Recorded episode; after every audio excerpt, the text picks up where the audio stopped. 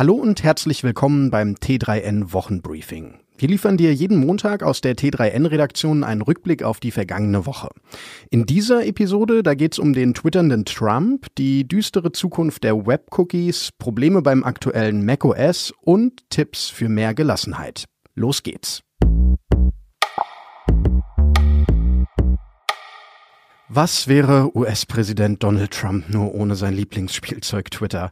Die Plattform ermöglicht es dem Präsidenten ja direkt mit seinen Anhängern zu kommunizieren, ohne die aus Sicht von Trump ihm weitgehend feindlich gesonnenen Medien. Dass Trump es mit der Wahrheit nicht immer so ganz genau nimmt, das ist gut belegt. Nach einer Statistik der Washington Post hat Trump seit Beginn seiner Amtszeit insgesamt mehr als 18.000 falsche oder irreführende Aussagen getätigt und viele davon eben auf Twitter. Und genau das ist Twitter ein Dorn im Auge, was jetzt ziemlich deutlich geworden ist. Ausgelöst hat den Streit Trumps Behauptung, dass Briefwahlen eine Einladung zum Wahlbetrug sind. Das wiederum wollte Twitter nicht unkommentiert stehen lassen und ergänzte den Tweet einfach mal um einen Faktencheck. Ein Vorgehen, das nicht nur Trump-Anhänger kritisch sehen, denn soll ein Social-Media-Konzern wirklich die Macht haben, zwischen Wahrheit und Lüge zu unterscheiden? Naja, also Trumps Reaktion darauf ist jedenfalls typisch gewesen. Er will nämlich jetzt die Rechte von Social-Media-Plattformen einschränken. Was das genau heißt, ja, das weiß man bisher nicht. Klar ist aber, Trumps Justizminister Barr soll sich nun darum kümmern und erstmal einen Gesetzesvorschlag erarbeiten. Was man aber jetzt schon weiß, sobald es da konkrete Ergebnisse gibt, wird Trump der Welt das natürlich mitteilen und die Chancen, dass er das via Twitter tut, die stehen gar nicht so schlecht. Ich verkneife mir jetzt mal abgedroschene Wortspiele zum Thema Cookies und Kekse, sondern komme lieber gleich mal zum Kern der Nachrichten. Denn seit vergangenem Donnerstag ist eines klar, die Zustimmung zu Cookies im Internet darf nicht voreingestellt sein. So hat das der Bundesgerichtshof entschieden und damit in letzter Instanz ein Urteil getroffen. Konkret ging es um den Streit zwischen dem Online-Gewinnspielanbieter Planet 49 und dem Bundesverband der Verbraucherzentralen. Da hat eben der BGH entschieden, ein voreingestellter Haken im Feld zur Cookie-Einwilligung, das würde die Nutzer unangemessen benachteiligen. Für Website-Betreiber ist das nur ein schwer verdauliches Urteil, gerade für E-Commerce. Der Online-Marketing-Experte Tobias Weidmann ist sich deshalb sicher, was das Urteil bedeutet. Er sagt nämlich, das Cookie ist tot. Das Urteil, das bringe zwar Klarheit, sagt er, sei aber nur auf den ersten Blick ein Sieg für die Verbraucher, denn das Unternehmen auf Tracking und Targeting verzichten, ja, das ist irgendwie eher unwahrscheinlich eher vorstellbar ist, dass andere Technologien eingesetzt werden, die zwar das gleiche Ergebnis liefern, Nutzerinnen und Nutzer dabei aber nicht einmal die Möglichkeit haben, zuzustimmen oder abzulehnen.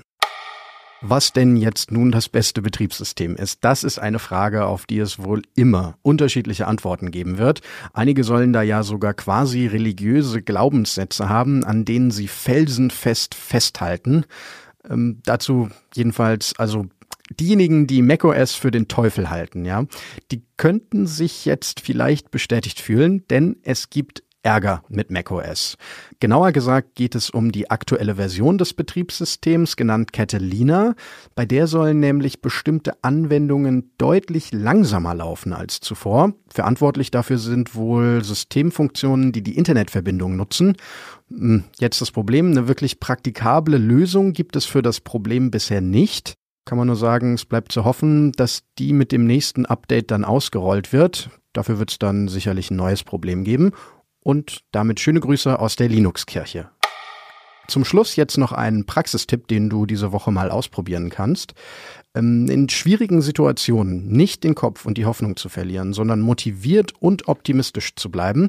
Wenn sich das für dich interessant anhört, dann ist das finnische Konzept Sisu vielleicht genau das Richtige für dich. Jetzt natürlich naheliegende Frage, Sisu, hm, was ist das denn? Dazu nur eins, würde man tausend Finnen befragen, was Sisu für sie bedeutet, würden sie wahrscheinlich tausend verschiedene Antworten geben. Sisu hat für Finnen so eine mystische, beinahe schon magische Bedeutung. Es ist also mehr als nur ein Wort, es ist eher eine Lebenseinstellung. Die steht für Willenskraft, Entschlossenheit, Ausdauer und vor allem für Belastbarkeit. Viele tolle Worte, aber klar, die Frage, was heißt das genau? Ähm, lernen kann man das über drei ganz praktische Einsteigertipps. Erstens, Stress kontrollieren. In schwierigen Momenten, da ist es besonders wichtig, Ängste zu kontrollieren, Panik rational zu begegnen und stressige Gefühle unter Kontrolle zu bringen. Zweitens, durchhalten, wenn es schwierig wird. Menschen, die über Sisu verfügen, sind geduldiger. Sie nehmen Frustration hin, sind kreativ, warten auf den richtigen Moment und kommen Schritt für Schritt voran, ohne aufzugeben. Drittens und letztens, Konflikte sind Teil des Lebens. Menschen mit Sisu verstecken sich nicht vor ihnen, sondern stellen sich ihnen und suchen nach Lösungen. So, damit sind wir für diese Woche auch schon durch. Wenn es dir gefallen hat, abonniere doch gern den Podcast in deiner Lieblings-Podcast-App oder lass uns Sterne bei Apple Podcasts da. Und wer dann immer noch nicht genug hat, für den habe ich noch einen ganz anderen heißen Tipp. Ein Interview nämlich mit Etienne Gardet, Mitgründer, Geschäftsführer, Moderator bei Rocket Beans, dem ersten deutschen Live-Internetsender mit 24-Stunden-Programm. Aber das kennst du wahrscheinlich eh schon. Jedenfalls im Gespräch mit dem T3N.de Chefredakteur Stefan Dörner spricht Gardet über die Entstehungsgeschichte, Erfahrungen, Erfolge, aber auch Misserfolge des Senders. Dazu eine Einschätzung von mir. Es lohnt sich wirklich und damit sind wir dann jetzt wirklich durch. Deshalb, ich sage nur, einen guten Start in die Woche und bis nächsten Montag.